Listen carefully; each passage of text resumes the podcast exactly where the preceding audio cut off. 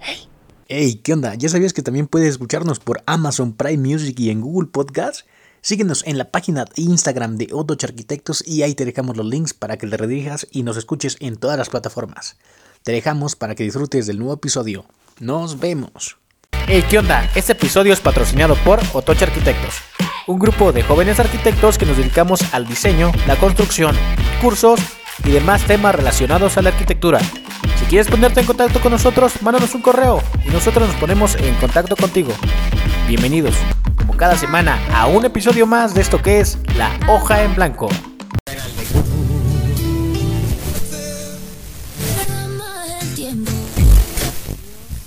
Obvio, Lucila.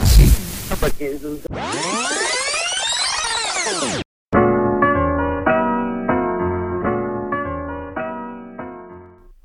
onda, amigos? ¿Cómo están? Espero que estén muy bien. Una semana más, otro episodio más de La Hoja en Blanco. Como siempre, ya saben, tenemos aquí grandes arquitectos, gente que nos inspira, gente que nosotros admiramos muchísimo en el mundo de la arquitectura. Y ahora con las redes sociales van haciendo oficinas, van creciendo nuevas propuestas de arquitectos. Y bueno, yo conocí a estos arquitectos en una ponencia en la Ibero Puebla, tuve la oportunidad de, de escucharlos. Me pareció muy interesante, dije tengo que invitarlos. Les mandé la invitación, me contestaron inmediatamente y hoy están aquí con nosotros. Nada más y nada menos que Ra Arquitectos. Arquis, bienvenidos a este espacio, Lohan Blanco. Muchas gracias, Cristian, por invitar a la oficina Felices de la Vida aquí de partir un poquito de nuestra trayectoria y, y trabajo. Y pues agradecerte también por mostrar interés en, en, en, la oficina y en lo que hacemos. Gracias. Miren ustedes, Arquis, lo primero que me llamó la atención cuando los conocí allá fue el nombre. Muy corto, muy conciso, vi que es una combinación de apellidos. ¿Cómo, cómo fue que surgió este, este nombre? ¿Hubo anteriores este, propuestas y al final quedó esta o fue la primera dijeron esta es la que debe quedar? Sí, fíjate que, que fue un tema bastante divertido y complicado porque pues, cuando empiezas una oficina siempre quieres empezar por el, por el nombre, ¿no? Y, y, no es muy fácil, ¿no? Entonces, nosotros tratamos de, proponer diferentes nombres, hicimos incluso hasta un diagramita que tenemos por ahí guardado, en donde escogimos este, una serie de diferentes categorías, principalmente era de estos diagramas de tres círculos que se juntan en un solo círculo en el centro, en donde los, los rubros era, uno era corporativo, es decir, algo que pudiera tener la identidad de nuestros nombres, que eh, podría ser, por ejemplo, Sierra Ramírez de Aguilar, arquitectos, ¿no? Este, luego teníamos otro círculo que era el de abreviaciones, entonces era, por ejemplo, eh, no me acuerdo, pero, pero digamos que eh, palabras que iban, que, que, formaban una palabra y significaban algo, ¿no?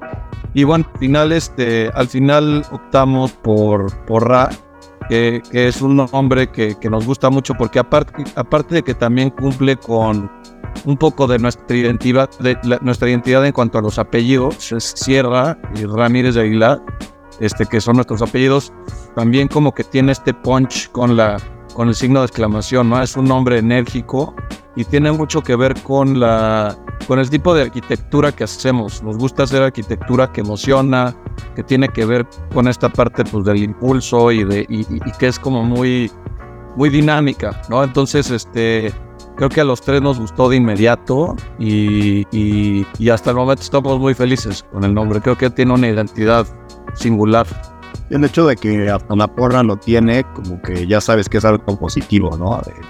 Y sí, lo que queríamos era eh, poder juntar nuestros dos apellidos de alguna manera y hasta que, hasta que lo logramos. Igual, algo en, el despacho somos tres socios. Normalmente hay veces que son dos contra uno en una decisión y pues ni modo, ¿no? Es, es cuando, cuando, tienes el tiempo encima, eh, los dos ganan, a menos de que los logres convencer. Y en este caso es algo donde los tres tenían que estar 100% de acuerdo porque no podría haber dos contra uno, ¿no? Aquí era todos de acuerdo en un solo nombre y fue algo de los primeros eh, proyectos que tuvimos en la oficina fue definir el nombre, ¿no? Y ver cómo trabajamos entre socios juntos. ¿Y cómo encontrar a las personas correctas para iniciar un, un proyecto como estos? Porque siempre nosotros como que queremos meter a nuestros amigos y luego si metemos a los amigos, somos muy buenos amigos, pero para trabajar no, no funcionamos. Eh, ¿cómo, ¿Cómo lo hicieron para juntarse, para ver cómo son los flujos de trabajo de cada uno y sobre todo, se piensan igual o tienen ideas diferentes y si eso causa conflicto tal vez en algunas tomas de decisión. De hecho, los tres somos, bueno, en, principio muy diferentes, pensamos muy distinto. Entonces eso creo que ha sido de, lo rico de la oficina, ¿no? Este diálogo, este cuestionamiento entre nosotros em, para, para intentar pues entender cuál es la mejor solución para una propuesta, ¿no? Entonces eh, sí pensamos muy distintos los tres y creo que eso es algo, es una virtud más allá que, un defecto. Y, también algo interesante o curioso es que ninguno de los tres estudiamos en las mismas universidades, ¿no? Pedro estudió en Libero, Santiago estudió en Arlington, en Texas, yo estudié en la Universidad de Anáhuac eh, Norte, en, la Ciudad de México, entonces no, no, no tuvimos como la, misma experiencia académica, pero eh, los tres trabajamos en una oficina en común pero para conocernos en realidad fue a través de concursos, ¿no? Eh, bueno, Pedro, en, este caso, Pedro es mi hermano y Santiago es amigo nuestro, lo conocemos prácticamente toda la vida, entonces hay una relación eh, ya muy, muy vieja, mucho antes de ser arquitectos los tres, pero nos fuimos conociendo ya como arquitectos a través de los concursos, ¿no? Esa fue la manera como de colaborar y ir cuestionándonos, este, viendo qué herramientas, porque usamos herramientas distintas, los tres diferentes técnicas, entonces, ¿cómo podíamos ir empalmando estas tres cabezas con tres técnicas distintas de tres universidades distintas y cómo, cómo fue como convergiendo un poco? Creo que nutrió mucho a la oficina, ¿no? O lo ha nutrido. Y acá en la oficina también eh, han, han, habido arquitectos de, muchísimas universidades, ¿no? Nos gusta eso que, que de repente entra alguien de alguna universidad que no, que no conocemos incluso y, y aportan nuevas ideas y, frescura acá a la, a la, oficina. Pero así fue un poquito el, eh, cómo nos fuimos conociendo, ¿no? Tienen una forma como de representar los proyectos totalmente distinta. Eh, la página lo, dice ahí, son como renders, visualizaciones arquitectónicas diferentes, eh, como más dinámico, como un poquito más, tiene, es como muy interactivo sus, sus renders, visualizaciones. Fue una evolución, siempre lo han hecho así, que usan Revit mucho, ¿verdad? Estaba viendo porque vi que estaban solicitando en ahí en las redes y vi que Revit es lo que más manejan en la oficina. Sí usamos Revit, pero lo procuramos, o bueno, más bien lo usamos ya terminando la etapa conceptual o el anteproyecto, ya para proyecto ejecutivo. Antes de eso no tocamos en abrir programa para absolutamente nada porque pues te, limita mucho, ¿no? Y eh, no, no te deja explorar distintas eh, técnicas o, te forza mucho a, a, encajonarte en ciertas decisiones a la hora de proyectar. Entonces, estas representaciones de las que tú hablas, muchas personas piensan que así es como, pues sí, representamos o ilustramos los proyectos, pero en realidad es que no. Eh, más bien son herramientas de trabajo usamos como el croquis o una maqueta a la hora de hacer proyectos conceptuales. Eh, hacemos muchos collages e iteraciones para ir buscando un poquito, más que nada, la atmósfera o la sensación de un espacio, de un proyecto. E incluso vamos haciendo distintas narraciones a través del recorrido como un storyboard tipo director de cine de, cómo ves el edificio, cómo, cómo te adentras, si hay un remate visual o no, si es un lugar introspectivo, un poco más abierto, eh, y vamos como narrando en nuestras cabezas quizá un poco las intenciones principales de diseño, que posteriormente pues va evolucionando el proyecto y va madurando y va, va, pues sí va mutando, pero estas nos ayudan un poco como anclarnos a, estas ideas iniciales que nos emocionaban o nos conmovían mucho de la arquitectura, estas ideas eh, que, que, que, nos, pues sí, que nos emocionaban. Entonces, estos collages o GIFs animados que hacemos son más que nada en esta etapa, digamos, conceptual. Y posteriormente agarramos uno, ¿no? El que más nos guste de ese proyecto y lo usamos como portada, digamos, en la página. Si te metes, puedes ver ahí los collages animados, que, que son como, pues, una portada de un libro, ¿no? De, cómo es un preámbulo al proyecto y ya que te adentras ya puedes ver, pues ahora ya, ahora sí todas las otras, las maquetas, croquis, este, renders, ¿no? Y, todo lo demás. En, todos los proyectos, en realidad, siempre empezamos con un sketch, ¿no? Siempre, siempre, en todas las, cada proyecto que tenemos. Y luego ya empezamos a descubrir diferentes maneras. Una era collage, ¿no? Donde últimamente lo usamos mucho para empezar a presentar esos proyectos, también dependiendo de cliente, pues le enseñamos o no, pero es un proceso interno que tenemos aquí en la oficina. Y si igual a la par muchas veces empezamos con otras cosas, a lo mejor es sketch y luego ya nos pasamos a la maqueta y luego ya hacemos el collage. Eh, entonces estamos explorando un poquito, no significa que siempre seamos así, ahorita como que ya es nuestra identidad y ya lo estamos haciendo eh, porque nos gusta y, y llama mucho a lo que somos Y si te fijas luego en, en el 80%, 90% de los collages que tenemos son GIFs, algunos eh, sí para divertirnos en la oficina, pero la mayoría de ellos representa lo, la, clave del proyecto, ¿no? Si es un pasillo que parte todo el proyecto, de repente eso es lo que se está animando. Eh, si es un rompecabezas de, de módulos diferentes, es porque es muy modular el proyecto. Entonces, ese GIF en realidad sí habla de un concepto inicial y, bueno, es algo que, que, nos gusta hacer para tenerlo presente. Y que es algo que difícilmente podrías reflejar en un render, ¿no? Este, muchas veces cuando empezamos la oficina en 2017, eh, presentábamos renders y, por cuestiones de obra eh, eh, cambiaban algunos detalles y los clientes esperaban ver algo, idéntico al render que pues igual y al principio nos costaba un poco más de trabajo porque hacíamos renders muy rápidos, ¿no? Entonces, el render es una herramienta muy poderosa y habla de manera muy literal sobre el entorno construido, ¿no? Puede ser tan fotorrealista como tú quieras. Cambio el collage eh, se, vuelve, se vuelve una imagen, una composición, este, pues más conceptual, más, más, que habla más sobre diferentes condiciones de un espacio, ¿no? Habla, habla sobre eh, texturas, habla sobre luz, habla sobre, habla sobre diferentes colores. Este, como decía Santiago, pues nos gusta también siempre integrar un, un factor adicional al collage, que, es, que no tiene nada que ver con el espacio, que generalmente es el elemento que animamos, ¿no? Este, y ese elemento, como decía Santiago, es el alma, el alma de que, que, caracteriza el proyecto. Entonces, este, la verdad es que, que, el collage es una de las muchas herramientas que utilizamos. Nos gusta hacer videos también en, en, eh, en renders y demás, porque al final del día, este, la arquitectura también es comunicación, ¿no? Este, tienes que hacerle entender a tu cliente cómo van a quedar los espacios pero también le tienes que hacer entender bien a, los constructores, a los contratistas y demás. Entonces, creemos que, que pues, la mayor variedad de herramientas que puedas utilizar siempre van a sumar al proyecto, ¿no? Ya sean herramientas digitales, herramientas análogas, maquetas, este, sketches, investigación, todo eso este, va, a sumar a tu proyecto y pues la verdad es que la oficina intenta de, nutrirse y de llenarse de estas herramientas para poder tener una propuesta que, sea muy, muy llena, ¿no? En todos los ámbitos. ¿Cómo aprendieron todo ese tipo de, de softwares? Porque entiendo que usan el collage, tal vez Photoshop, no sé, este, cómo lo animan también. A veces cuando estamos en la escuela, a nosotros no nos enseñan ese tipo de softwares. ¿Ustedes cómo lo hicieron? ¿También fueron autodidactas? ¿Cómo se empaparon de todo eso? ¿Y qué creen que software deben de tener los estudiantes? ¿Qué, qué deben de aprender ahora, hoy en día, los, estudiantes de arquitectura? Realmente los aprendimos, bueno, en mi caso, no ahorita que te platiquen Pedro y Santiago, pero principalmente en la universidad. Y muchas veces, pues sí, no habían suficientes clases, ¿no? Que te enseñaran cómo usar un, un programa. Entonces, pues no diría que autodidacta, pero sí, pues, porque, porque fue con apoyo de YouTube o viendo tutoriales ¿no? Y aprendiendo de esa manera los, los, distintos programas.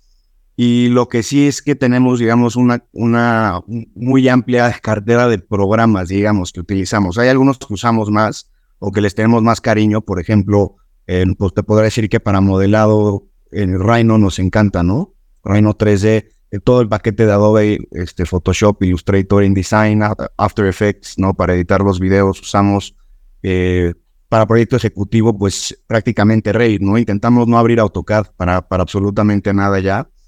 Y, y, pues muchas veces Santiago, por ejemplo, tenía más conocimiento en un programa y nos enseñaba, Pedro a mí, Pedro en otro y nos, enseña, nos enseñaba a nosotros. Por ejemplo, Pedro usa mucho eh, Grasshopper, ¿no? Entonces él es el que nos fue enseñando a nosotros cómo usar el programa. Yo usaba mucho Revit y les fue enseñando a ellos cómo usar el programa.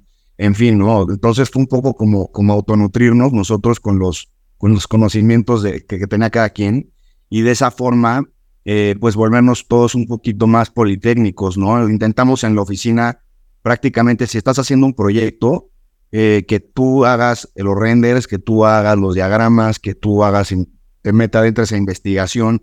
Entonces, intentar tener un equipo de arquitectos que, que, que no sean como, esta, como las grandes, digamos, este, oficinas que tú haces carpintería, tú haces herrerías y y, entonces acá eso lo que ha hecho es que, formamos ¿no? a, arquitectos dentro de la oficina que, que se vuelven pues muy buenos en distintas herramientas y a la vez eso es muy bueno para, para nosotros, ¿no? Entonces, esa fue la manera un poco, ¿no? Si universidad no había tanto apoyo allá, o bueno, no apoyo, sino más bien no habían tantas clases tan detalladas, entonces, pues fue nosotros buscar un poco, este, cómo aprender en YouTube, cursos, en fin, y enseñarnos entre nosotros, ¿no? Constantemente nos estamos enseñando, ¿no? Hay cosas que nos olvidan y nos recordamos, entonces esa fue la forma. Incluso trabajando también, porque antes de abrir la oficina, este, pues nosotros trabajamos cada quien en tres, cuatro, cinco despachos diferentes. Y la verdad es que trabajando aprendes muchísimo, ¿no? No, no sé si aprendas más que en la carrera o no, pero, pero si trabajas en una oficina en donde tus compañeros usan una gran variedad de, programas, pues eso te va a ayudar a fortalecer tus conocimientos, ¿no? Yo tuve la fortuna de, de trabajar en un despacho en donde nos enseñaron a usar Grasshopper y Revit. Y, y quieras o no, pues te dan una base, ¿no? Igual y en la carrera no, por ejemplo, no aprendí a usar Revit, este, pero sí este, aprendí a usar Rhino. Entonces, la carrera sí, te, sí nos dio una muy buena base, pero creo que con YouTube te puedes dar una súper ayudada y una súper buena idea, ¿no? De, de comandos en específico y demás. Y regresando un poquito a tu pregunta, Cristiano, eh, que, bueno, yo en lo personal lo que recomendaría a los estudiantes que aprendan es es cualquier este, programa BIM, ¿no? Nosotros usamos Revit, Star Chica, también sé que hay un par más, pero eso en cuanto a proyecto ejecutivo y documentación creo que es fundamental y, México va hacia allá, ¿no? Hay países pues, en Europa y Estados Unidos que, que ya lo hacen mucho, lo están implementando. En México creo que eh, empieza, ¿no? Ya hay, algunas oficinas que lo hacemos, pero eh, tarde o temprano va a ser como ese brinco del respirador al AutoCAD y de AutoCAD a Revit, ¿no? Eh, eh, o, estos programas de, de, BIM. Entonces, en cuanto a proyecto ejecutivo, creo que es importantísimo. Y ahora, ¿qué otros programas pueden usar o, deberían de aprender? Pues entre más mejor, ¿no? Entre más herramientas usen mejor. Y también un poco para averiguar cuáles son las, las cualidades de cada, de cada individuo, ¿no? Habrán personas que les gusta más proyectar incluso desde Photoshop, como lo hacemos a veces en collages nosotros, o habrán personas que les guste más la técnica a mano, o habrán personas que hagan maquetas o usen Rhino o SketchUp, pero digo, entre más herramientas usen creo que es mejor. Y si yo recomendaría que utilizaran algo para documentación o proyectos, yo creo que sería Revit. Digo, así como dice Cristóbal aquí en la oficina, cuando llevas un proyecto, de repente te echas la maqueta, luego vas con los diagramas, luego vas, y cada quien los hace como le gusta. Pero lo bueno de pasar por todo este proceso es que después ya cuando tienes un equipo sabes cómo delegar el trabajo, porque no le, no le estás pidiendo a alguien un diagrama que te ayude eh, sin saber cómo se hace, ¿no? Ya sabes tú cómo hacerlo, entonces eso ayuda y, a, ti mismo entender el proceso, cuánto tiempo se van a tardar, si se puede hacer o de repente te mejoran las cosas. Entonces es padre también estar aprendiendo aquí en la oficina de las nuevas cosas que aportan a todos los demás. Y para de cuanto a recomendación, creo que cada quien te va a decir una recomendación diferente, pero yo hoy en día uso, uso Rhino y recomendaría eso para el proyecto conceptual. A lo mejor en los últimos semestres de la, de la universidad ya empezaría a usar Revit para la documentación, que piden mucho más documentación. En México no sé, no, no sé mucho, pero sé que al principio igual es, es mucho conceptual y luego ya te meten en el ejecutivo. aunque SketchUp ya es, yo creo que líder, ya con tantos plugins y lo sabe usar bien, es, o sea, es buenísimo. Entonces, la verdad es que yo, o sea, así como dice Cristóbal, un poco de todos, pero especializado en el modelado 3D, aprende nada más un modelado 3D. Luego un renderizado aprende un, renderizado. Entonces te vas eh, eh, enfocando en cada uno eh, que, que, se te haga más fácil y ya lo exploras al, al Hay mucha diferencia. Recomiendas obviamente tú más Rhino. Es muy difícil aprenderlo, comprenderlo. ¿Se puede llegar al nivel de Rhino con SketchUp o nunca se podría? Con todos los plugins que existen, sí a mí me gusta Rhino porque aprendí Rhino en la universidad. Me, obligó un profesor a entregarle. Me dijo, si no me lo haces en Rhino, no, o sea, no te acepto tu entrega. Entonces le tenías que enseñar. Y también usábamos Keyshot, que era buenísimo para renderizar conceptuales con un par de texturas que ya te arroja el programa. Se ven increíbles los renders, pero muy conceptuales.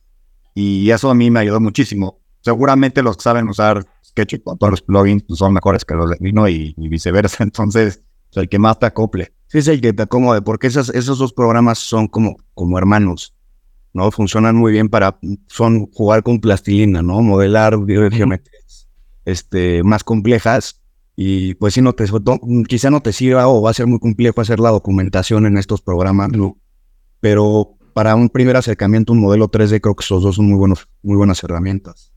Creo que también la recomendación puede ser muy dirigida hacia a dónde quieres trabajar. Si, si eres estudiante y quieres entrar a trabajar a cierto despacho, pues igual y te puedes echar un clavado a su trabajo y empezar a ver en dónde, en dónde este, elaboran los proyectos, ¿no? Creo que eso, eso te puede ayudar un poquito a encaminarte. Creo que no hay una herramienta que tenga la verdad divina, ¿no? O sea, que sea la, mejor herramienta de todas, sino que la, creo que la herramienta correcta es la que tú sabes usar y la que, a la que más jugo le puedes sacar, ¿no? Como te, te platicaba hace ratito, hay dos motivos por las que tienes que usar programas en arquitectura. Una es para comunicar tus ideas a los clientes y otra es para comunicar tus ideas a, los, a, la, ejecución de la obra, ¿no? A quien sea que vaya a ejecutar la obra. Entonces, pues, si tú logras, tú logras esas dos y lo haces con maquetas, pues adelante, ¿no? Si lo, si lo puedes hacer con Sketch, adelante.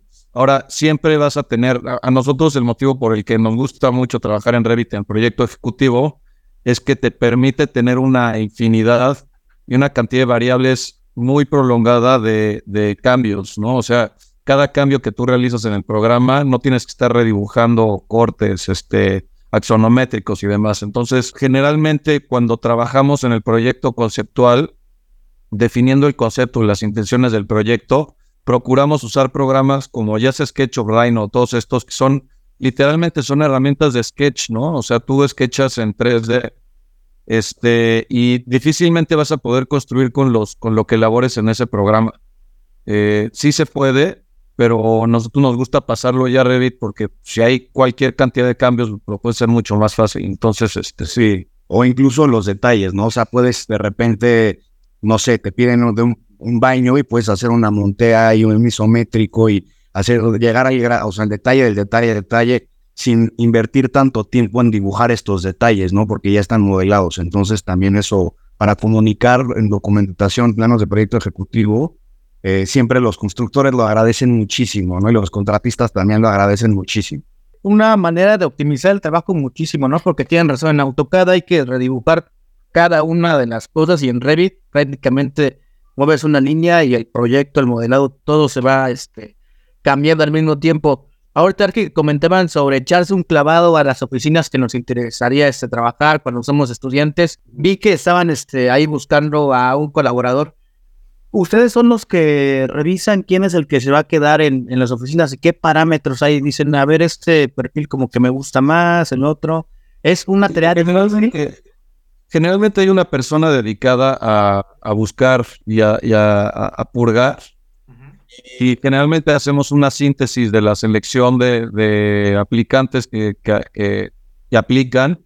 Y sí nos tardamos un rato, la verdad, es que nos gusta así clavarnos en, en ver este, cuáles son las aptitudes, ¿no? Incluso, este, si por ejemplo es el caso de un arquitecto este, o arquitecta BIM este, o que, que, tenga conocimientos en Revit, es un archivo que tiene, que, que nos pueden mandar, un archivo que tiene la documentación y sheets y demás y todo eso, este, siempre va a ser muy, muy favorable, ¿no?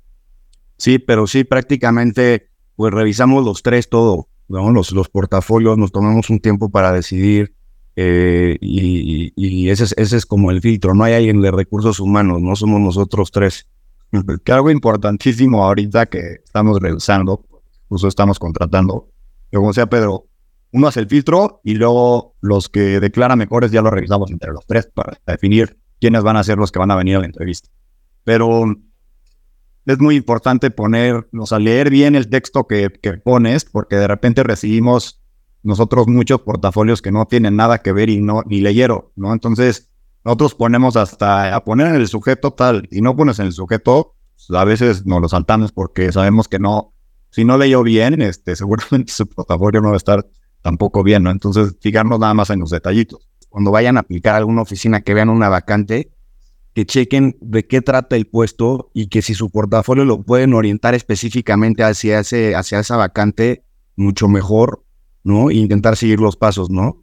como, tal cual como te los ponen ahí, porque si luego llegan algunos que pues que no cumplen. Ya platicamos sobre los software, sobre todo lo que está pasando con ustedes desde 2017. Ahora me quisiera remontar al origen. ¿Cómo, es que le, cómo llegó la arquitectura a su vida? ¿Viene de familia de arquitectos? O a lo mejor estaban buscando carrera y lo eligieron de último momento y al final se enamoraron. ¿Cómo, cómo fue todo ese proceso, Arquis? Para que hoy ustedes apenas cumplieron aniversario, estaba viendo ahí en las redes sociales, seis años de RA.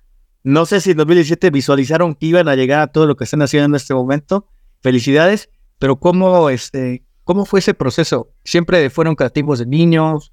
La oficina sí, se, justo acabamos de cumplir esta semana seis años, fue lo, nos entregaron el, el, acta constitutiva el 7 de septiembre del 17 y unos meses después fue el temblor, ¿no? Fue el sismo acá en la Ciudad de México que, que estuvo, estuvo grueso y, y pues eso también de alguna manera afectó a, pues a, los arquitectos, a los ingenieros, entonces eran tiempos complejos. Luego también nos tocó el, cambio de gobierno, que también hubieron como ahí ciertos proyectos que se nos, que se nos cayeron a raíz de esto, y luego la pandemia. Entonces sí nos han tocado este, como un poquito luchar contra marea en, en ese sentido, pero bueno, ha sido un viaje increíble, ¿no? Estos seis años.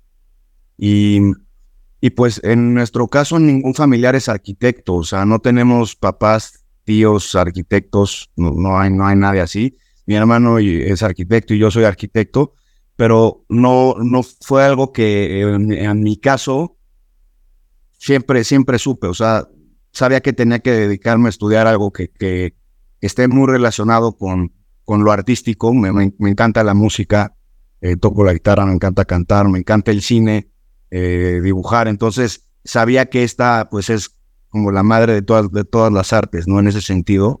Y, y, pues me decidí adentrarme. No sabía ni qué era arquitectura, no tenía ni idea. Eh, poco a poco me fui dando cuenta del mundo y se me fueron abriendo los ojos y me, enamoré eh, profundamente del, del, oficio. O sea, soy, soy un gran apasionado de la arquitectura, pero sí al, al, entrar a la carrera no tenía ni idea de qué se trataba, ¿no? Esa fue mi experiencia. Digo, creo que, creo que la mía parecida a la de Cristóbal, la parte de que pues, mi mamá se dedica, nuestra mamá se dedica a rentar casas, creo que también tiene mucho que ver con, con esta apreciación de, de, las casas, ¿no? En general, o sea, la arquitectura de las casas, como que desde muy pequeños nos tocaba estar en tours viendo diferentes casas y este, y creo que ahí era como una, un primer impacto que teníamos, que aparte también algo pues, chistoso es que nuestra generación fue, fue la generación que nos tocó mucho eh, tener las computadoras y empezar a bajar los programas y que te metías a bajar el Napster y LimeWire y este y entonces te ponías a bajar juegos. Entonces yo en lo personal siempre tuve una conexión muy muy padre con la computadora, ¿no? Entonces este desde los 12, 13 años siempre estuve pegado a la computadora viendo qué, qué me inventaba ahí este y, y, y, y, de alguna forma se fue conectando también con la parte creativa, siempre me gustó dibujar. Este, y me acuerdo perfecto, un día en prepa fuimos, mi generación fue la única que, que, nos tocó este, tener unas, fuimos la, la, generación piloto para tener unas computadoras. Al final las quitaron porque no funcionó. Y había un programa ahí que se llamaba, se llamaba Elastomanía y hacías tú tus, tus mundos, ¿no? De, de motocicletas y no sé qué. Entonces, como que me acuerdo perfecto que me pasaba horas y horas y horas en ese programa diseñando mis, mis, este, mis mundos y mis estrategias y, y, un día como que empecé a conectar los puntos de las casas, este, los recorridos de casas y los programas y que me gustaba estar sentado en una computadora y que me gustaba la parte manual. Entonces, como que, como que yo, por ejemplo, el único, la única carrera que se me, que se me ocurría que podía estudiar era ingeniería en sistemas y la verdad es que nunca fui muy, muy bueno para las, la física y ese tipo de cosas. Entonces, este, pues me, me, me, llamaba mucho más la atención la parte creativa. Entonces, al final me fui orientando un poquito más hacia allá y, y la verdad es que la carrera la fui disfrutando mucho, ¿no? La fui gozando mucho, como que el proceso de, de ir aprendiendo a dibujar y luego irlo pasando a computadora y luego irlo concretando, pues fue increíble, que ya, ya luego platicaremos porque también hacemos obra, es, en donde ves todas tus ideas representadas y, donde puedes eh, ver reflejado cómo el ser humano interactúa con, con el espacio, ¿no? Esa es la parte más gratificante de, de, de, la profesión en mi punto de vista. Yo creo que de las primeras experiencias que tuve, mi papá y mi tío de repente se sentaban a diseñar una casa y la verdad no me, llamaba, no me llamaba mucho la atención, pero sí presumían mucho de lo que estaban haciendo y de repente con unos sketches ahí en una cuadrícula de un cuaderno se armaban una casa y, construían dos y decían, ven, no necesitamos a ningún arquitecto y nosotros las diseñamos. Seguramente tienen varios errores por ahí, pero y, pues estaba la verdad padre de repente tener que ir a la obra un ratito a ver lo que tu papá había puesto en el sketch, que no tenía muchísimo interés por ello, pero en el momento como que era algo que hacer y lo veían divertido, no, no, no era de que me encantaba la arquitectura para nada. Y en cuanto a, dibujo, siempre como que de chiquito era, era bueno en hacer caricaturas y, y un poquito de cosas artísticas. Me acuerdo que había ahí unos programas en, en, en, SAS, o no me acuerdo, como de niños, casi casi que de cositas y, y esas cosas me encantaban hacerlas. Entonces me llamaba mucho la atención arquitectura por el hecho de hacer maquetas y también por el tipo de gente que se juntaba con, con, los arquitectos, ¿no? Como que, eh, como que el gremio de esto de, arquitectos me, me, interesaba mucho a diferencia del gremio de, los abogados, como que no me llamaba nada la atención. Entonces, también por ahí fue un poco, como que me gustaba que, mis amigos fueran de ese estilo y pues, al final yo sentía que en arquitectura también tenías que estudiar menos según yo, entonces ya me metí a arquitectura y la verdad le todo. Entonces, que entregas no era, tanto estudiar más que en estructura, ¿no? Pero el proyecto nada más era trabajar y trabajar y lo sacabas.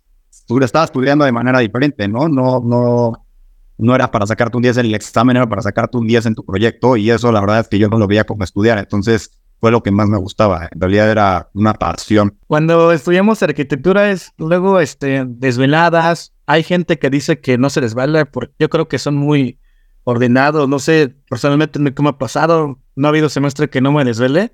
¿Cómo les dio a ustedes, Arqui? ¿También eran igual ordenados o sí hubo desveladas? ¿Cómo, cómo optimizaban los tiempos? Yo sí era desordenadísimo y, claro que hubieron muchísimas desveladas. O sea, eh, recuerdo muy bien la, estando en el respirador con latas de Red Bull y café y, y me dos o tres días ¿no? Entonces, para mí sí fue, no, no era un, no, no, era un estudiante, digamos, de 10, no me iba mal en la carrera, que fue algo para mí increíble, ¿no? Porque a mí en, la secundaria y prepa me iba muy mal en la escuela, o sea, era, fui muy mal estudiante, pero cuando entré a la universidad y encontré esto que me apasionaba y me encantaba, me, me, me, convertí en buen estudiante, ¿no? Entonces, eh, pues sí, hubieron muchas desveladas, todos los semestres me desvelé, claramente no tenía buen orden, y pues también es complicado cuando empiezas a entender y a proponer arquitectura, pero al mismo tiempo estás aprendiendo cómo usar programas. Entonces, obviamente todo esto se complica, ¿no? Porque te tienes que este, sentar a aprender cómo usar AutoCAD para poder hacer un, un proyecto, ¿no? Si tuvieras ya el conocimiento y las herramientas, quizá no te desvelarías tanto, pero pues bueno, es la curva de aprendizaje del arquitecto en la universidad, ¿no? De eso se trata. Entonces, este, en mi caso sí, muchas desveladas en mi casa, ¿no? Me invitaba a mis, a mis cuates de la universidad o yo me iba a, la las de ellos y disfrutaba mucho, ¿no? Desvelarme con alguien, platicando, este, que te enseñaran el proyecto, tú enseñarles el tuyo, que te aportaran y en fin. Fue algo que, que yo disfruté mucho de la carrera, o sea, los desvelos no me, no me afectaron, ¿no? Tengo muy buenos, tengo recuerdos muy gratos de, de, de las desveladas. Y acá en la oficina, pues la verdad es que aquí ya sí somos muy organizados, ¿no? Aquí sí no hay desvelos procuramos entregar todo en tiempo y forma. Entonces, eso sí ya se quedó en esa época. Creo que en cada, dependiendo de la escuela que te toque, el profesor que te toque, yo creo que eso determina mucho las desveladas, porque obviamente nadie se quiere desvelar. Entonces, si no te exigen mucho y estás presentando y te sacas 10, pues para qué no va a desvelar. Que no. Y también en la escuela me pasaba que exigían demasiado y por aparte soy muy competitivo, entonces de los, en, mis clases eran de 15 personas, ¿no? Y de los 15 sabías que a lo mejor y cuatro eran los mejores, entonces sabías que estabas en competencia con esos cuatro y los cuatro se quedaban a dormir en la escuela, entonces yo también. Ya nada más poníamos, me acuerdo, nuestros sleeping bags ahí entre los dos escritorios y te quedabas a dormir en el sleeping bag porque si te ibas a tu casa en lo que te bajabas, ibas al coche, llegabas a tu casa, ya perdías media hora, 40 minutos Luego en lo que dormías, te despertabas, te bañabas, ya perdías dos horas de poder dormir, entonces era muchísimo mejor quedarte en la escuela. De repente había ahí unos catres, pero yo no quería usar los catres porque ahí se dormían todos, entonces me llevaban ah, que creo que era peor porque también hacen el piso, entonces nada más te, te despertabas con el sistema inmune a bajísimo, entonces y ya podías descansar hasta el último día. Y la verdad es que aquí en la oficina, como sí somos muy ordenados, si yo me hubiera recomendado algo a mí mismo sería que me vaya a dormir este más tiempo porque yo creo que trabajas muchísimo mejor descansado que con infected mushroom y bocinas para que no te quedes dormido si de repente te quedas dormido te fue un rayón. Entonces yo a mí sí me hubiera gustado dormir más porque lo odio, por ser competitivo y por intentar siempre tener los mejores proyectos de, mi clase, siempre estaba ahí eh, en vivo todo el tiempo. Y fíjate que, que, yo siempre he sido muy nocturno, entonces igual me la vivía de noche y, también la verdad es que, pues sí, las desvelas y lo que tú quieras, pero sabes que al final del día también te la pasabas bien, estabas con tus cuates, a mí me tocó yo vivía lejos de, mi universidad, entonces a mí me tocó quedarme en la universidad, no me iba, yo no iba a mi casa para nada, ¿no? Ni a casa de mis amigos, yo trabajaba ahí, pero era padre porque pues, te tocaba el cuate que ponía música y entonces pues, aprendías también de música y veías en lo que está haciendo el cuate de al lado y no sé qué pasa también en la noche que de repente como que te entra ahí un segundo aire, ¿no? Como que en la noche, Arqui, te, te inspirabas más, ¿a eso te refieres con, con él? yo siento que hay una magia ahí en la noche, ¿a poco no? Como que, como que tu segundo aire y este... A mí siempre me pasaba que en algún punto de la noche todo el mundo se empezaba a morir de risa. Y volteas a ver y todos estaban muriendo de risa. Yo creo que es un, algo de cansancio que todo el mundo se empezaba a reír o una canción y de repente todos cantaban el tono más alto al mismo tiempo cuando estaba cantando. Esas historias son siempre son buenas de recordar. Sí, generalmente la música que mi música favorita la he descubierto, la descubrí en esas, en esas este, desveladas, ¿no? Este, creo que creo que esa época de la universidad es, marca mucho como, como tu carácter y, lo que te platicé hace ratito, el callo que, se te va marcando como arquitecto pues, para resistir lo que va a venir después, porque el trabajo y trabajar en otras oficinas y abrir tu oficina, pues tienen también sus retos, ¿no? Este, eh, también sean desveladas o no, pues tienen también como, como que sus propias, sus propios obstáculos. Siempre tenemos nosotros como ídolos, como gente que admiramos, tal vez. Si ustedes tuvieran la oportunidad de realizar algún proyecto con alguien, un arquitecto ya sea que ya esté en, otro lugar, ya, ya haya muerto, o alguien este, que todavía está vivo, ¿cuál, ¿con quién les hubiera gustado colaborar? Una casa, una casa, una casa pequeña, ¿con quién les hubiera gustado? Pues yo, yo sin duda con, con Luis Barragán, creo que, creo que ha de haber sido muy padre este platicar y, ver este cómo se le ocurrían todas esas cosas, ¿no? Creo que creo que es un, un arquitecto que dejó un legado impresionante en el mundo, no, no, no nada más en la arquitectura mexicana. Este, y, tiene pues, esta parte poética de, apreciación y de entendimiento del espacio que, pues, muchos arquitectos desean tener, ¿no? Esa sensibilidad. Digo, Luis Barragán seguramente. Digo, si, tuviera que, que, decir a alguien más, yo creo que me gusta mucho la arquitectura que hace eh, Tadao Ando, ¿no? Y bueno, y Rem también, son muy distintos ellos dos, pero Tadao Ando creo que también tiene esta sensibilidad eh, de, cómo hacer un espacio increíble con tan pocos elementos, ¿no? O sea, esta parte como de simpleza em, y cómo, bueno, domina el concreto, ¿no? Un material que también se usa mucho acá en, México, ¿no? Em, creo que me encantaría ver sus procesos cómo es, cómo reflexiona un espacio, cómo lo piensa, sobre todo esta etapa pues más conceptual, em, creo que me encantaría también, ¿no? Ir en busca de una atmósfera que te conmueva con tanta simpleza y sencillez, se me hace algo, algo este, increíble que logra Tadao, ¿no? En sus proyectos. A mí la verdad me gustaría con alguien que haga figuras extrañas para poder cuestionar por qué hace esas figuras. Entonces, como Sasha ajá, que no me gusta la arquitectura de Sasha algunas cosas, pero me gustaría diseñar para cuestionar por qué estás haciendo esto, nada más para entender un poquito su manera de pensar y decirle no estás respondiendo a nada o que me, me diga, no, estamos respondiendo a todo esto de esta manera, nada más tener un diálogo un poquito diferente para eh, poder entender y aprender de, de, de eso. Una pregunta ahorita que me surge de momento, ¿La creatividad creen que se nace con creatividad o se va forjando con el tiempo? ¿Cómo se es un ser creativo?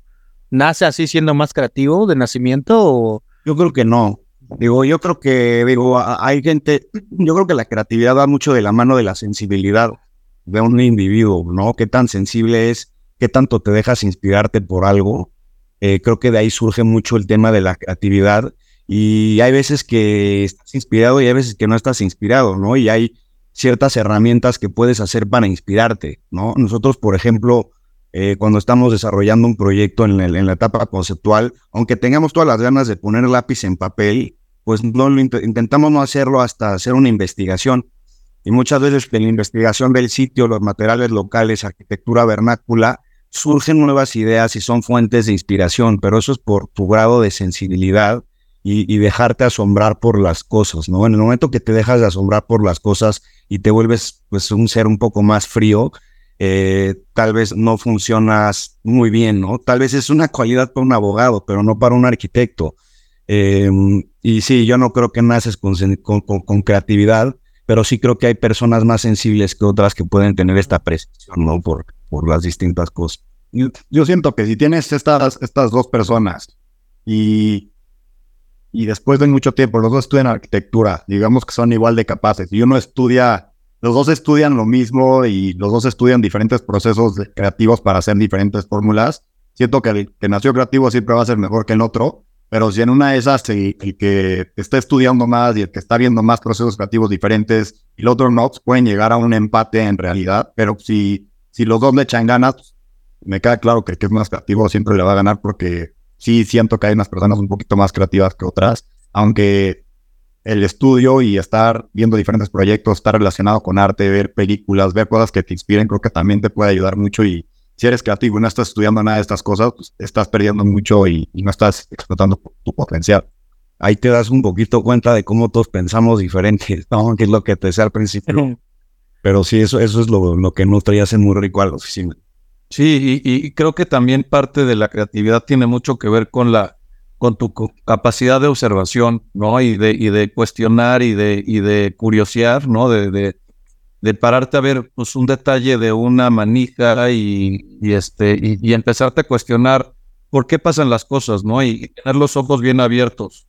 Pero creo que también, creo que también tiene mucho que ver con las horas nalga que tienes que, que cumplir, ¿no? O sea, eh, tú como arquitecto no puedes este, de la mañana, de la noche a la mañana ser muy bueno, este, acabando de salir de la carrera, ¿no? Creo que tienes que pagar esas horas, ¿no? Ya sea en un despacho o, en el, o abriendo el tuyo o trabajando para quien sea, este, en donde, en donde vas a aprender a cómo ser creativo, ¿no? Porque pues mucha creatividad y poca estructura no te sirven de nada. Entonces, este, creo que tiene mucho que ver con el balance de esas dos.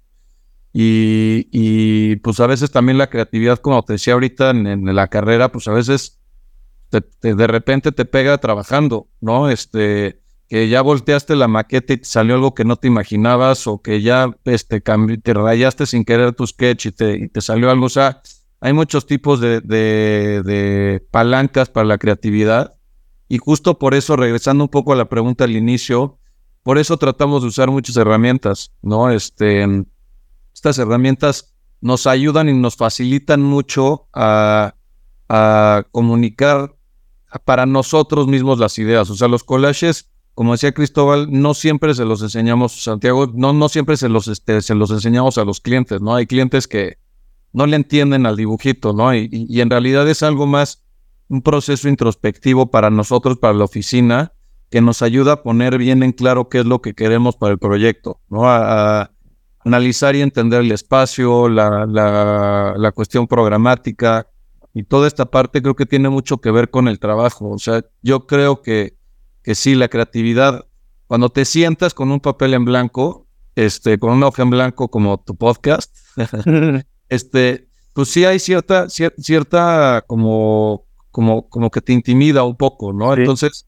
al final del día creo que la arquitectura es mucho de capas y estar dibujando capa sobre capa sobre capa sobre capa y este mm, y eso es lo que te va a dar un resultado que, que, puede ser diferente a los demás o no, al resultado que tienen los demás arquitectos, pero pues siempre va a ser un resultado congruente, ¿no? Creo que creo que la arquitectura tiene que buscar la congruencia y este y dar resultados que responden a, a necesidades reales Sí, porque luego puedes ser una persona con mucha sensibilidad y muy creativo e inspirarte, y, pero lo, lo, difícil o, lo, el paso, si, lo que yo considero que lo difícil del oficio es cómo aterrizas, ¿no? Esas ideas o todas estas, todas estas inspiraciones, ¿no? Una cosa es eh, hacer un collage, pero otra vez convierte ese collage en una casa, ¿no? Seis años de Ra, Pedro, Cristóbal, Santiago, en un mundo ficticio así, si regresamos a el primer día de clases que llegaron a la carrera,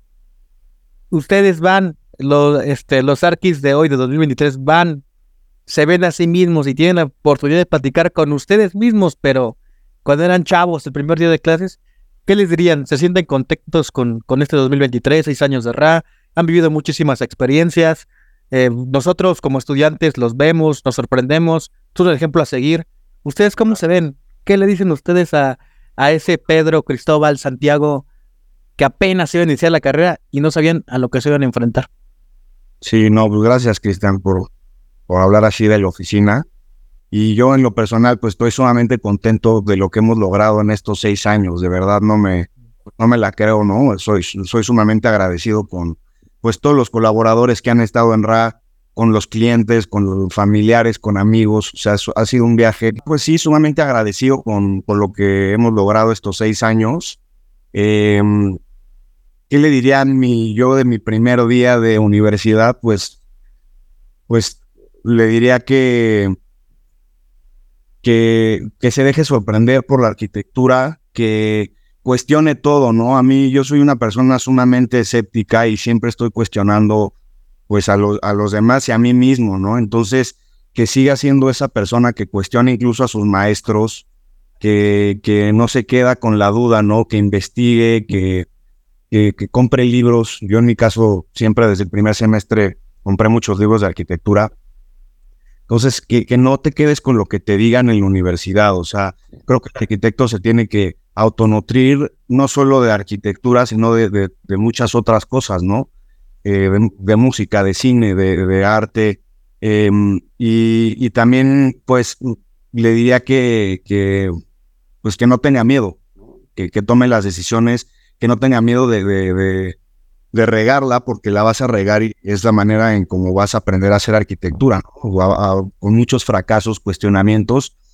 Em, entonces, pues eso, ¿no? Yo creo que eso es lo que, lo que le diría. En mi caso, yo, la verdad es que la, primera mitad de la carrera, este, me hubiera gustado quizás meterle muchísimo más ganas, ¿no? O sea, como que, como que muchas veces vas saliendo de prepa y andas medio güey ahí en la vida, este, pues, también con los cuates y, demás. Me hubiera gustado igual y sacarle más jugo. Yo la, la de, de quinto semestre en adelante fue cuando en realidad me enamoré de la carrera. Los primeros semestres como que eran más de, más de, este, de relajo y pues sí, pasarla bien y todo, que pues también es importante, ¿no? Es una época en donde creas las relaciones que, tienes para toda tu vida, pero sí me hubiera gustado quizás este, eh, dedicarle un poquito más de tiempo a las materias, este, y demás cosas que tuve que aprender pues por la mala, mala forma después, ¿no? Con muchas desveladas y, demás, incluso en el trabajo, este, pues, aprender cosas que, que debí de haber aprendido en la carrera, que, que para eso está la carrera, ¿no? Entonces, este, pues, quizás eso y, nada, pues, la verdad es que, eh, digo, estoy contento con el resultado seis años después, pero, pero pues sí eso, y viajar mucho, ¿no? Creo que viajar es fundamental para, para conocer diferentes formas de pensar de, los arquitectos, la, este, las ideologías de los diferentes países y demás, creo que, creo que te ayudan mucho a abrir el panorama. Yo me diría que duerma más, porque no dormía nada y hubiera sido más productivo, la verdad, con dos horas más. Em, y que de verdad busque a los profesores, porque yo me acuerdo que me metía en My Professor para ver cuál era el más difícil y cuál, era, estaba, cuál estaba más loco y me metía esa clase. Y los años que no sé eso, fueron dos, bueno, dos semestres, me tocó el peor profesor y estuvo regalada la clase y no aprendí nada. Entonces, es dinero tirado a la basura. Entonces, básicamente me diría, ver bien cada semestre a tus profesores para que sí te puedas meter con el más fregón del momento. Y, aunque está difícil, nada más échale ganas porque es donde más vas a aprender. y que en realidad trabaje en los despachos que sí me interesan mucho trabajar, porque de repente me pasó que entré a, a, uno o dos despachos que la verdad eran despachos normales y pues no quiero estar en despachos normales, quiero estar en los mejores despachos del momento o los que están creciendo mucho. Me hubiera dicho a mí mismo que en realidad busque esos despachos y no me vaya por alguna opción fácil, sino que le eche ganas para lograr estar en esa posición y si no, tienes muchas opciones en México que hay, hay una gran variedad de arquitectos muy buenos donde podrás trabajar y después de tener un poco de experiencia, pues sí, ya te vas donde tú quieras, ¿no? A nosotros nos ha tocado mucho trabajar con muchas personas que se querían ir a vivir y están en VIP, que se querían ir a Zagreb y están en Zagreb, pero los que se lo proponían en realidad acababan ahí siempre. Digo, los que eran buenos, ¿no? Pero sí me diría eso para poder estar en los trabajos que, que de verdad valen la pena.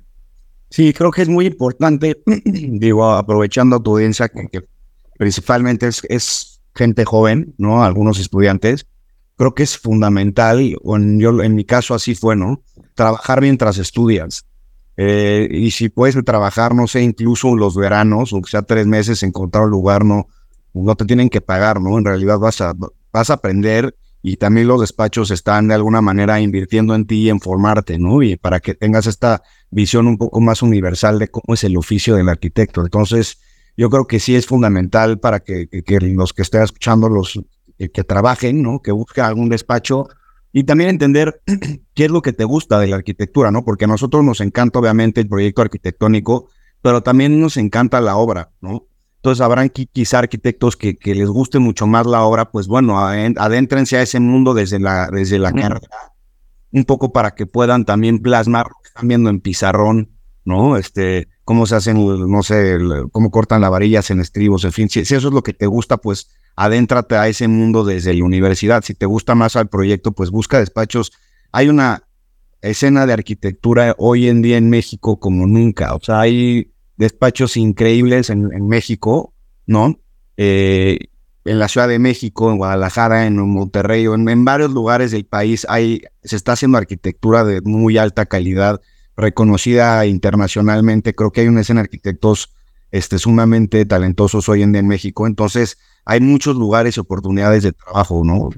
Que, que, se adentran, toquen puertas y están en el momento de, pues, de estudiambre, ¿no? De, de, de, aportar su, su, trabajo y sus conocimientos a un despacho para aprender sin una remuneración tan grande económicamente, ¿no? Que cubran sus gastos básicos, pero hagan esa inversión, de verdad.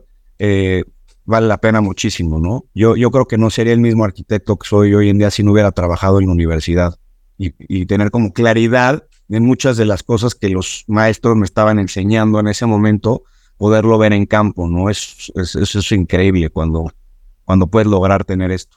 Y complementando un poquito lo que dicen Cristóbal y Santiago sobre, sobre el tema del de, trabajo en la, en, en la carrera, si se puede, creo que, creo que es buena estrategia trabajar por ahí en un despacho chico y en uno grande, ¿no? Aprender de toda la energía que tiene un, un despacho que está, un despacho que está empezando, que está este, luchando por, por seguir adelante y por crecer. Y, los despachos chicos tienen, tienen mucho que enseñarte, sobre todo porque son, son lugares en donde haces de todo, ¿no? Y en cambio el, despacho grande pues te va a enseñar más acerca de estructuras, de cómo se puede, cómo funciona una, una institución, quizás más sobre procesos que tienen más que ver con, con, con una empresa, ¿no? Entonces, creo que, creo que es, es, buen tip ese, este, porque puedes aprender mucho de los dos mundos. Esperemos no sea la última vez. Nosotros también estamos en Ciudad de México, a ver qué, qué día nos lanzamos ahí para conocer sus oficinas, estaría increíble. Y no sé, armar un episodio o dos si, si se puede y se Por supuesto, Cristian, cuando quieras en casa, lo, bienvenido, la que quieras venir, te recibimos con mucho gusto. Y sí, por supuesto, si quieres hacer una parte dos, les gustó a todo irse y adelante, ¿no? Nosotros felices de la vida de, de compartir un poquito más, ¿no? De, nuestro trabajo. Muchas gracias, Arqui. Muchas gracias al Arqui Pedro, Cristóbal, Santiago Gorra, arquitectos. Hoy este fue el episodio de esta semana. La próxima semana nos vemos con otro gran estudio creativo de arquitectura. Nos vemos hasta la próxima. Arquis, muchas gracias. Gracias.